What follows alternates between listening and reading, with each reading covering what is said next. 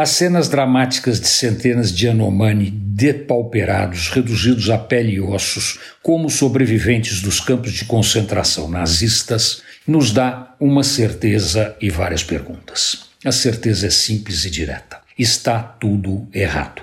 As perguntas vão de quem é o responsável até como deixaram isso e outros absurdos, como milhões de pessoas em situações de vulnerabilidade para a fome, acontecer. No meio cabem muitas outras, com e sem respostas, mas todas com uma conclusão. Temos que entender o que aconteceu, quem fez, quem não fez, e responsabilizar com todos os rigores da lei quem está direto ou indiretamente atrás desses crimes. Ninguém chega na situação de penúria mostrada pelas imagens dos Yanomami deitados completamente desamparados do dia para a noite. Isso é um processo que leva tempo não acontece em 24 horas e é a soma de uma série de ações e omissões que precisam ser apuradas a fundo.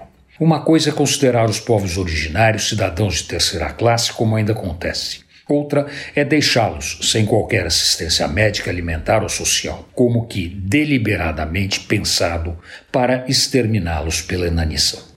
As terras Yanomami estão no norte do Brasil, na região mais abandonada de todas, onde a falta da presença do Estado teve como consequência a explosão da criminalidade em ações de todas as naturezas, basicamente explorando descontroladamente o ecossistema.